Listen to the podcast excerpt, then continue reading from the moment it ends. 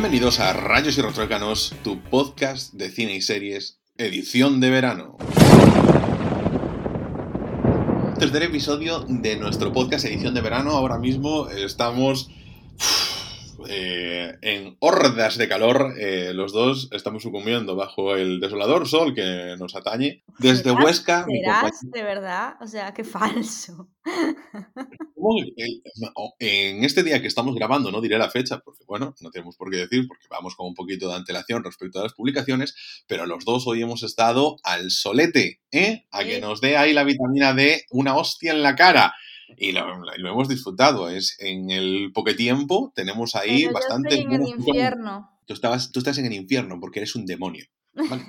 Y, y, los dos hemos disfrutado del buen tiempo, del buen verano, porque claro, yo estaba diciendo, a ver, las semanas anteriores aquí Galicia había estado con su racha de niebla y ahora pues por fin eh, entra el veranito y a partir de ahora yo creo que la semana que viene yo voy a traer unas películas más, fresquitas, más mm, de, no sé, es como que el verano, Ana, a ti no sé si te pasa que el sonido de los grillos, del campo, de las cigarras, todo eso, que eh, como yo soy más de campo, tú me dirás, eso le pasa a todo el mundo. Yo no lo sé, yo porque yo soy de campo, entonces como que lo tengo muy interiorizado y, para mí eso es el verano. Son los capítulos en los que Sinchan no tenía que ir a clase porque era verano y sonaba eso. Y a mí eso es lo que me suena el verano. Entonces... Eh, se suena, suena muchísimo los grillos, el olor es distinto. En, en, a mí me trae el, de la hierba recién que está guay, ¿sabes? Porque yo creo que en verano pues se, se tira más para poder aprovechar los jardines y todo eso. En invierno se puede trabajar tanto fuera. pero en Vigo se mm. nota mucho más por el tema de caimar. Entonces se nota más las diferencias de olores. En agosto se nota más que las algas están más en la orilla y huele más a alga. Em, aquí, por ejemplo, sobre todo es lo del tema de los pájaros y los grillos, lo que dices tú. Pero en Vigo, para mí, los olores y los grillos, sobre todo, es una pasada. Para mí el verano es, evidentemente, que como yo soy mucho más joven que tú, eh, para mí la historia es que me recuerda mucho a esa época de la más joven que yo, ¿vale?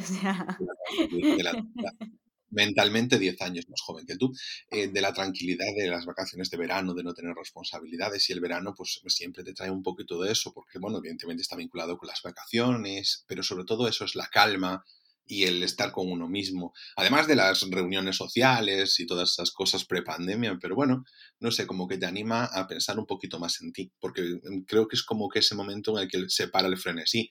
De hecho, le preguntaban a Perro Sánchez en la rueda de prensa qué se iba a hacer en sus vacaciones y me dijo, siempre muy correcto, em, voy a estar con mi familia.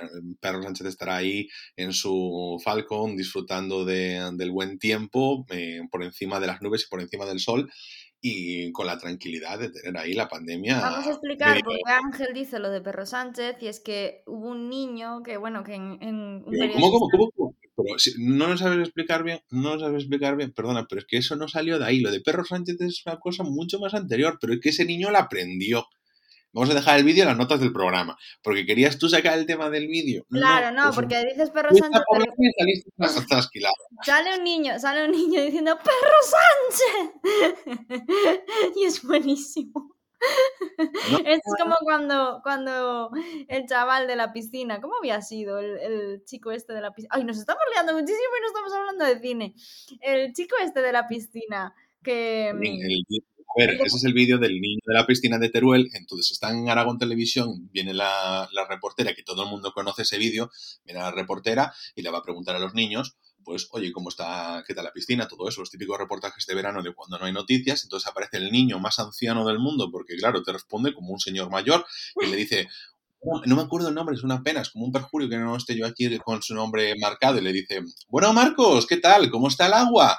Y entonces le dice, Está impresionante, está muy buena, está templadita, está aquí perfecto. En plan, como un señor mayor, en plan diciendo, no, normalmente tendría que decir, esta puedes hacer champuzones, tal, cualquier cosa. Y el tipo está ahí, como un señor, diciendo, está, está impresionante. No, el agua está a un nivel espléndido. Metes el termómetro y, ni frío ni calor. Es, está genial. Y tú cuando piensas que la gracia del asunto está en que el niño eh, te habla como un señor mayor y entonces empieza a decir, es que sobre todo la tranquilidad, la tranquilidad lo que más se busca, lo que más se valora. y luego lo remata haciendo el verdadero plot twist de este vídeo. Dices que aquí además no vienen ni panchitos, ni negros, ni cubanos, ni nada. Que está muy bien, muy bien, muy bien. Y luego dicen que no es necesaria una educación feminista y antirracista, de verdad, es que...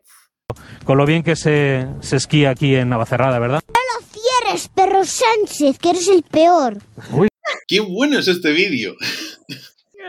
el pobre niño que no puede ir a esquiar con su familia. Perro Sánchez, no lo cierres, que eres el peor.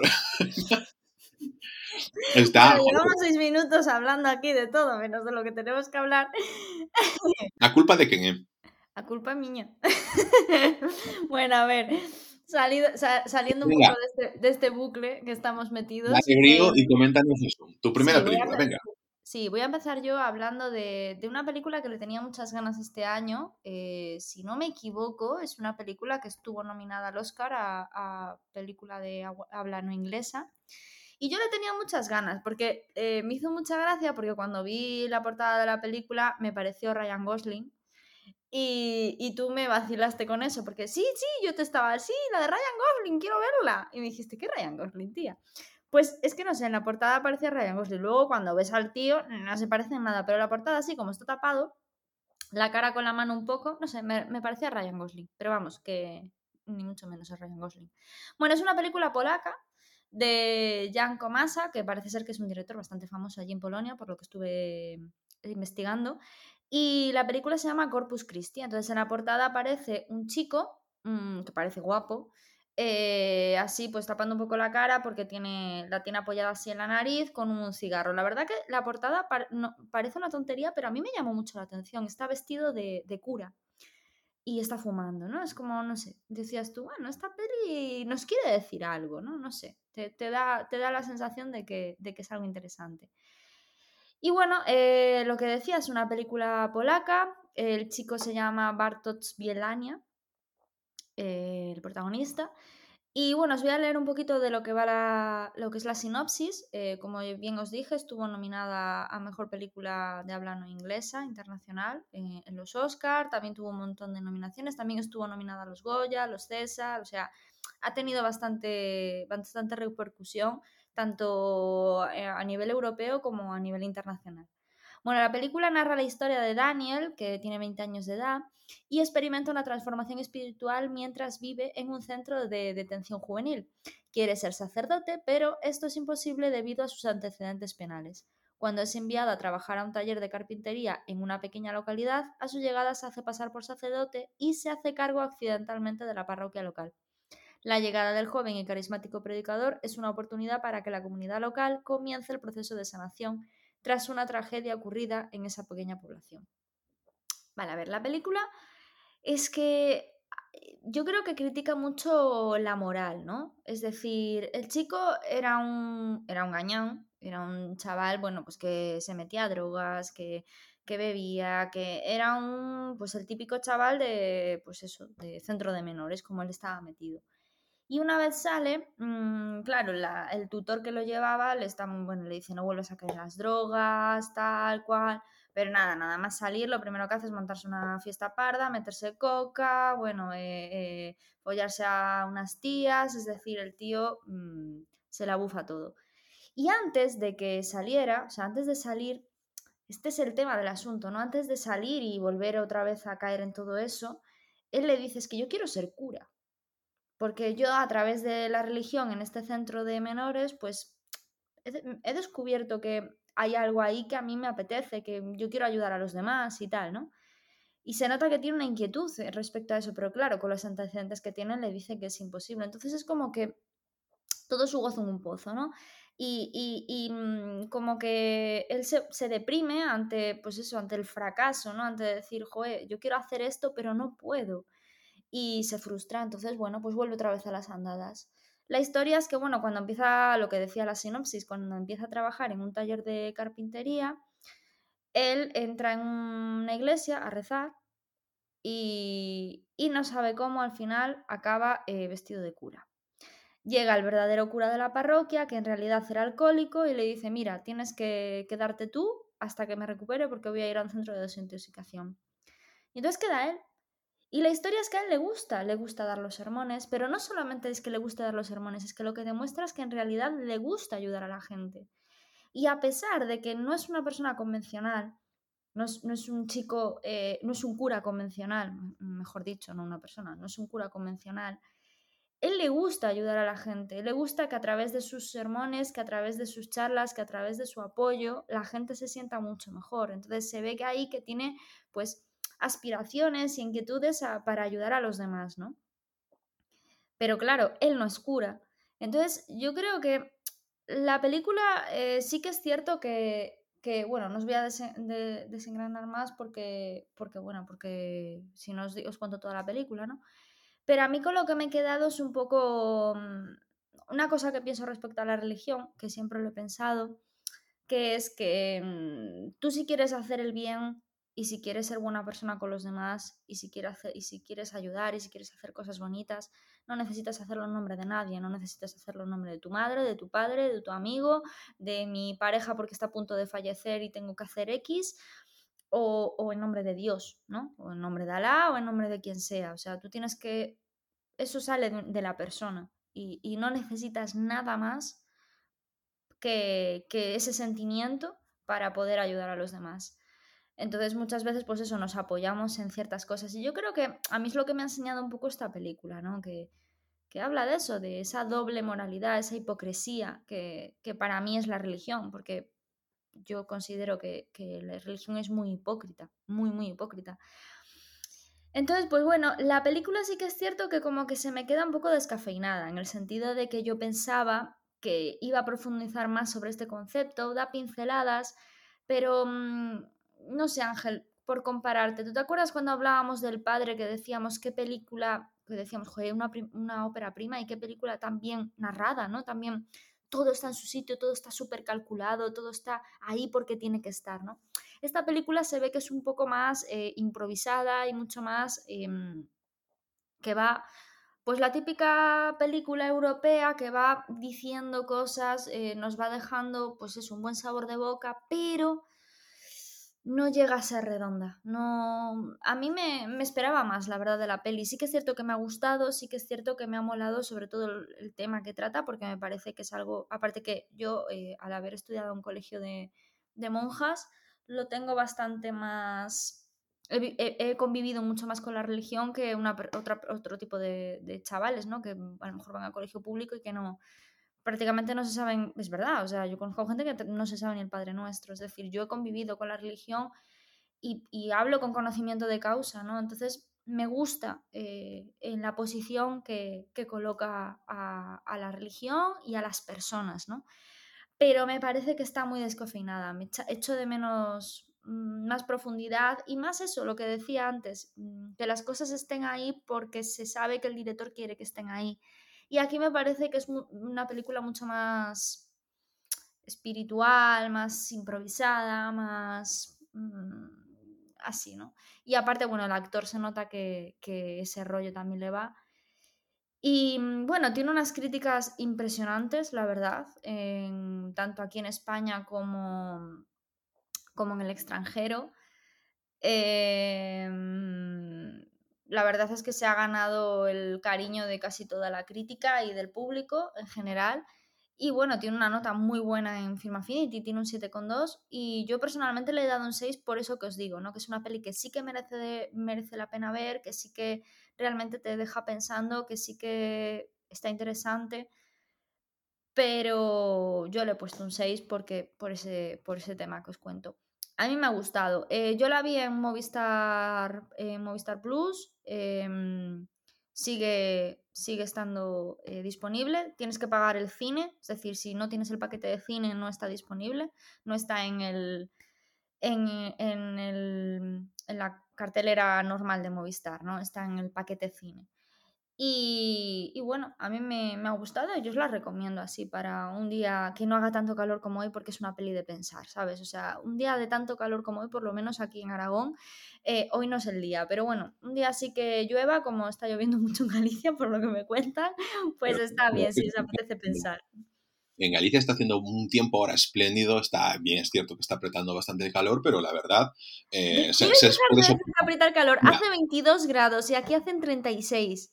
O sea, es que lo voy a matar, es que, es que lo voy a matar. Pero, pero muy bien llevados. ¿Qué quieres? ¿Cantidad de grados o calidad de los grados? Nuestros grados son Ay, por impresionantes. favor, 22 Paso grados, ¿quién los pillara? Mm, Yendo a otra parte de una contraparte de religión, os quiero habla- hablar de una de las películas de mm, a Michael, espero que, que sea Michael.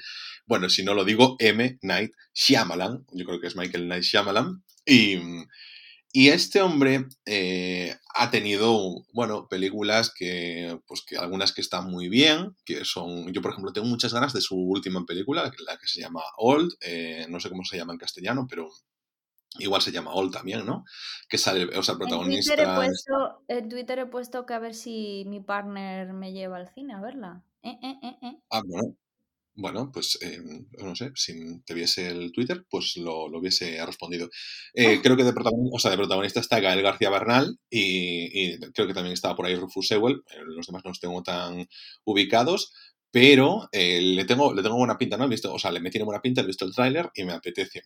Luego, pues mm, tiene otras cosas así muchas más, más irregulares. Tiene eh, auténticas obras maestras como el, el Bosque, Luego tiene otras películas así un poquito, mm, ah, que hasta pido disculpas por ella, como After Earth con Will Smith y con su hijo, mm, y luego otras movidas como por ejemplo la serie de Apple TV Plus, Servant, que bueno, tenía buena premisa, pero en fin.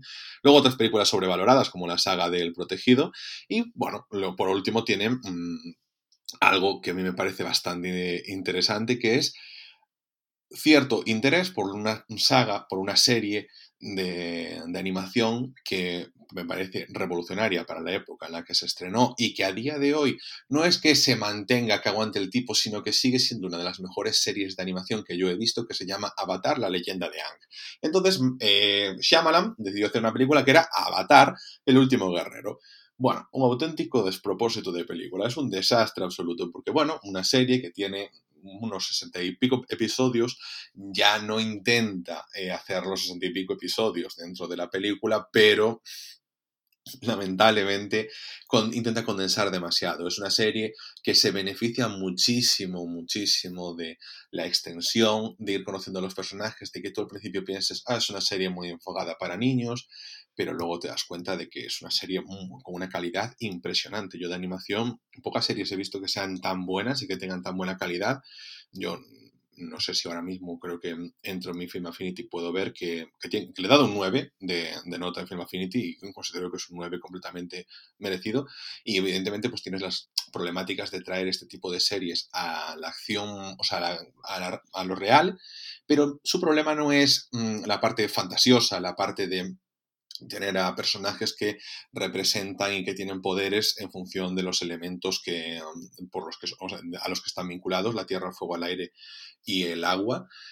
Y esa parte, esa parte, el apartado gráfico no es el problema, sino que el problema es un guion que no es solo que no sepa adaptar lo que pasa en una serie, queriendo adaptarlo, mm, agarrando lo, que sucede en la serie, porque puedes siempre coger elementos y luego llevarlo a tu terreno, sino que como película tiene un guion muy pobre. Si no sabes nada de mm, la serie de, de la serie, no te enteras de la mayoría de las cosas que están pasando porque está muy mal explicado. Y luego la calidad de los guiones es malísima. Estando él como guionista, entiendo que si tú, que a lo mejor le pasa como a mucha gente que ha visto esta serie y que se ha enamorado de ella y que tienes un proyecto del que, bueno, pues te has sentido muy, muy partícipe, pero que has perdido completamente la perspectiva porque es que no tiene ni pies ni cabeza. Un desastre absoluto que yo recomiendo a la gente que vea por el desastre absoluto que fue. Y si sois fans de la serie de la Avatar, la leyenda de Aang, ved la película, porque, bueno, dentro del desastre es como la película de Netflix de Death Note. Mm, medio la disfrutas sabiendo el desastre que es, pero no, no tiene calidad. Es una película que si te dicen que es una serie B, lo aceptas perfectamente. Solo que detrás está eh, Michael Knight Shyamalan. Y claro, bueno, pues bueno, tiene, tiene ese problema. Una película muy fácil de ver, eh, no dura ni dos horas, eh, te puede presentar un poquito a los personajes y si luego quieres ver la serie, pues bien, sobre todo te va a bajar las expectativas de la serie y luego la serie te las va a subir con una calidad impresionante.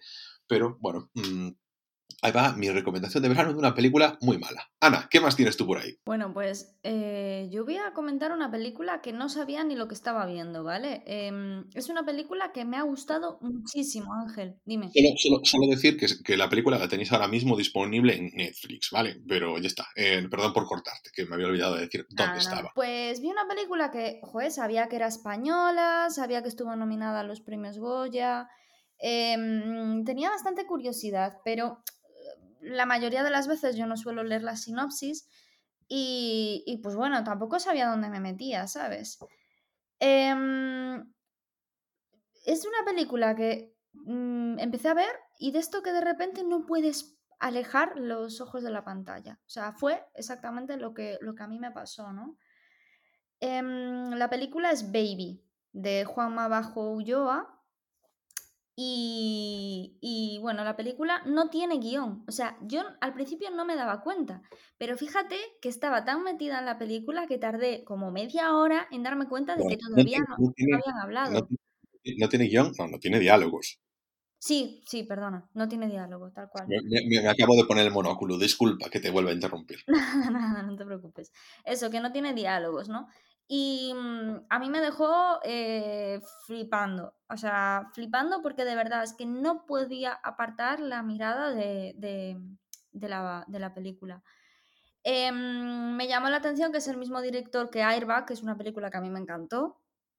Y la verdad es que no tiene absolutamente nada que ver, ¿no? Es el, el director de Airbag, de eh, películas como El Rigitano, y de repente saca esto, Baby. O sea, yo de verdad le he puesto un 8 porque me ha parecido una obra de arte. Y lo más eh, flipante de todo es que las, las actrices eh, tienen fama internacional, es decir, hablamos de que una de las protagonistas es em, Harriet Sampson Harris, que bueno, que es la típica eh, eh, actriz, creo que, no sé, creo que es inglesa, bueno, que ha hecho películas, eh, no, esta es estadounidense, la, la que es inglesa es la otra chica. Bueno, ha hecho películas y, y series de gran renombre. La última serie así más conocida es Rachel, pero bueno, que ha salido en películas como El hilo invisible de Paul Thomas Anderson, Rampart, que sale también eh, Woody Harrelson, es decir, eh, Memento de Christopher Nolan. O sea, es una actriz de renombre. Y la verdad es que a mí me encanta esta actriz. Y me pareció la verdad flipante, ¿no? De que, de que contaran con, con ella, porque aparte las protagonistas son ella, eh, bueno, la- realmente la protagonista es Natalia Tena, que si no me equivoco eh, es inglesa. Perdón, Sí. Voy a, voy a entrar, Ana. eh, Voy a entrar un momentito por, por- por dos cosas. Una de ellas es porque mi siguiente película también era Baby. ¡No jorobes! Sí, sí, sí. A ver, no, no, no iba a Lo que pasa es que no la iba a meter en el episodio de hoy, la iba a guardar porque dije yo por el minutaje y tal para hablar, pero veo que vas puesto a hablar de Baby, pues entonces digo yo, bueno, pues ya terminamos y la hablamos los dos. Ah, vale, genial. ¿A ti te gustó? Me encantó, me A mí A mí también Es que le puse, le te- 8, tío. ¿La yo también, tía. No, la vi, la tenía guardada yo de cuando fueron los Goya, yo la bajé y la tenía ahí. Y, y a ver, por como pues, todo el tema niños, a mí me da una pereza absoluta, pues como Claro, a mí me pasó igual, que yo pensé que iba a ser la típica de niños robados y estas cosas así, que le roban Claro. el niño y que, le- y que la madre No, se yo, buscando a la... Es que yo pensé que era rollo así y me la puse porque estaba en el Movistar y quería aprovechar el, el puñetero paquete cine y dije yo, buah, pues la pongo. Y de esto que me quedé, me quedé, me quedé, me quedé, me quedé, me quedé y de repente, tío, que la vi hasta el final, pero que me pareció una burrada. Y luego decía yo, Mira, yo "Estas- estas actrices estas actrices me suenan. Estas actrices me suenan. Y claro, fue cuando vi que la, la Natalia Tena era inglesa, que ha hecho un montón de películas a nivel eh, también internacional. eh, luego estaba también. lo que, no, que lo que te iba a apuntar es que la protagonista no es Natalia Tena, la protagonista es Rosie Day. Ah, concho, Natalia Tena es la. Tiene razón. Buah, que metedura de pata. Bueno, pues Natalia Tena era la, la que salía. Sí, hombre, sí, que salía en Juego de Tronos y todo. Pero ¿sabes qué pasa? Que Natalia, Natalia Atena también es ninfadora Tonks de Harry Potter. Y por supuesto, sí, es, la, es nuestra amiga salvaje de, de Game of Thrones. Y ella eh, habla español perfectamente. Tenéis una entrevista de ella si la queréis conocer más en La Resistencia, por ejemplo. También ha estado con buena eh, fuente. La protagonista era Rosie Day, tienes razón tú, que también es extranjera. Pero es que, claro, yo veía a Mafalda Carbonell, que es la hija de, de Pablo Carbonell, en medio de Harriet Sanson Harris, de Rosie Day, de Natalia Atena, y yo decía, pero porque al final son las cuatro que salen todo el rato, son ellas cuatro que salen, sobre todo en el momento de la casa. Es que eso, de eso quería hablar, que tiene, vamos a ver, la película trata Voy a leer primero la sinopsis, o léela tu Ángel, y luego digo yo lo que me pasó, a ver si te igual. Os cuento, no os voy a leer, os la cuento realmente. Em, la protagonista es Rosie Day, que es una chica que vemos desde el principio de la película, que pues que se está teniendo un bebé en su casita, ¿no? En plan, diréis, ah, bueno, parto natural, parto natural porque le sale del coño literalmente, pero es que no, no está como muy planificado porque su vida la tiene bastante desestructurada, es eh, drogadicta, eh, o sea, es drogodependiente, tiene dependencia emocional también de de su pasado y se recuerda a sí mismo en su época en la que ella era bailarina. Tiene muchos momentos, eso es la película, donde son recurrentes y cómo ha tenido una vida que le ha pasado factura eh, por diferentes cosas. Mm, su vida está completamente desestructurada en ese momento, su niño pues queda llorando y se encuentra con la posibilidad de, mira, eh, no tengo ya pasta, no sé qué hacer de mi vida, necesito comprar droga, y aquí el niño, mm, entre comillas, yo lo quiero, pero, em, en fin, ¿no? Entonces, pues se le da la posibilidad de poder venderlo y lo hace, y después de eso, pues ella dice, mira, eh, mi vida está siendo muy turbia, esto ha sido demasiado turbio, siento que he tocado fondo y ahora mismo tengo que enfrentarme un poquito a mis miedos. Entonces, y recuperar al niño, a mi hijo. Entonces ahí empieza la historia, que va a una, intentar seguir los pasos de las personas a la, a la persona a la que se lo vendió, que a su vez se lo va a vender a una familia rica y mm, bueno, pues nada, eh, siguiendo esos pasos se encuentra con una casa que parece sacada de una película de Rob Zombie, donde pues están unas personajes siniestras y mm, maravillosas, maravillosas, me encantó. Y está todas las, mm, durante la mitad de la película son escenas en las que ella entra, se intenta colar para llevarse al niño y mientras va observando cómo viven, lo que hacen y mientras se va encontrando con diferentes cosas que la asustan y se va enfrentando a ellas hasta que, bueno, pues consigue eh, llegar hasta su bebé y decir, bueno, ya me puedo marchar de aquí. Sí, pero mm, a ti no te pasó, y esto voy a entrar un poco en lo que, en lo que quería decir antes, a ti no te pasó que mm, hay una primera parte que es esa que describías ahora, ¿no? De que ella pues está para el ni a la niña, que está eh, bueno, que es drogadicta, que vende a la niña para poder recibir eh, droga y todo el rollo. Y luego es cuando llega a esa casa donde supuestamente vendió al niño y se da cuenta de que está rodeado de unas locas. Es todo un ambiente muy como de cuento, ¿verdad? Como de Hansel y Gretel o de Blancanieves o no sé, es muy de cuento, pero eh, cuento tétrico. Personalmente, eh, te lo digo porque, insisto, me recordó a La casa de los 10.000 cadáveres de Rob Zombie, a los personajes. Si un día te animas a ver la película, no es terror, ¿sabes? Eh, y los personajes me recordaban a eso. O sea, esa... Uf, son, eran muy coloridas, ¿eh? O sea, dentro de su... Sí, mucha saturación en las imágenes. Es que a nivel, a nivel visual es impresionante. A ver, no, no, me refería a la personalidad de los personajes, o sea, la personalidad de los personajes me parecía muy, muy colorida, no sé, muy... Em, tienes a Natalia Tena de rubia y como, o sea, una albina siendo maltratada al mismo tiempo por una especie de matriarca que es la que lleva todo, y luego a la niña esta que está coja, pero que anda ahí, que parece Gargamel, no sé, que está también a todo. Bueno, no sé, me pareció súper, no sé, con mucha personalidad, la disfruté un montón. Es que yo, mira, la película la iba viendo, sentía que la película estaba molando toda esa parte inicial y luego yo con la otra dije, ya esto me encanta, porque esto ya es un momento donde veo un cine más, bueno, no sé si diferente, pero que me apetece ver cosas así más estrambóticas y esa me lo presenta dentro de la seriedad y encaja bien. Que eso, qué pasa? Que eh, habla de la maternidad de una manera muy fuerte, ¿no? Y, y quita un poquito Joder, eh, quita muchos complejos eh, que tienen las madres muchas veces, ¿no? Porque parece que, que, por ser madre tienes que ser perfecta. Un poco lo que hablaba antes de la película de Corpus Christi con la religión, yo creo que pasa aquí que intenta mm, evitar la hipocresía de la maternidad. Entonces da una visión de la maternidad preciosa sin necesidad de hacer la típica película de la que pensábamos Ángel y yo que trataba esta peli, de típico de madre coraje que va detrás de su hijo buscándolo como si fuera Heidi buscando a su madre, ¿no? No, no, no, no. O sea, es una historia completamente nueva. Lo que sí me pasó es que en ese momento en el que llega a la casa, que se encuentra con los personajes que ha, narrado Ángel, ¿no? Con esa matriarca eh, colgada, eh, maltratadora, con esa niña coja que da muchísima, muchísima, muchísima angustia y miedo, no sé, no se sabe de dónde sale esa mujer, esa chavala, y aparte se pone unos disfraces muy raros, o sea, la peli es muy mm, eh, American Horror History. Y, de repente, pues se encuentra con todos sus personajes y, yo lo que veo es que mm, en el momento en el que ella eh, localiza al niño, se queda dentro de la casa y durante mucho tiempo está cuidando de su hijo, pero sin que le pillen los de la casa, viendo a ver cómo lo, lo puede sacar de la casa. Entonces ahí, esa, parte de la película, llega un momento, vale, estás dentro de la casa y pasa un rato y pasa otro y pasa otro y otro intentona y otro intentona se me hizo muy largo. Y ahí la película me hizo como... Pero luego, cuando pasa todo lo que pasa, eh, cuando pasa todo lo que pasa, es como que mm, otra vez vuelve el hype de la película, ¿no? Pero sí que es cierto que ahí en ese medio eh, tuvo para mí un bajón eh, en lo que es la, narrativa de la película, que por eso no le puse un 9 a la peli, si no le hubiera puesto un 9, porque me parece que a nivel visual es tan potente. Claro, tienes que esa reiteración que, en un momento dices tú, no entiendo por qué va tanto. Yo creo que encaja bien, ¿eh? creo que encaja bien igualmente, pero eso, vienes, es como que mm, el valle se te hace muy valle. no, que en el valle se te hace repetitivo.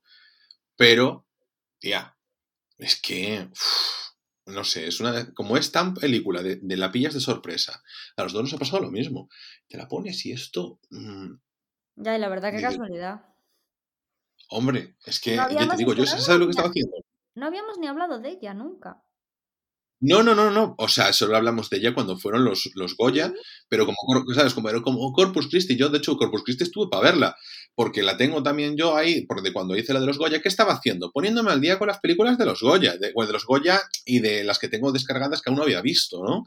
Entonces dije yo, bueno, pues me puedo poner, me, estaba dudando si ponerme la, la que habías visto tú, Jolín, la que no me sale ahora el nombre, la que no es explota, explota, la que no tenía final en la película descargada. la del inconveniente.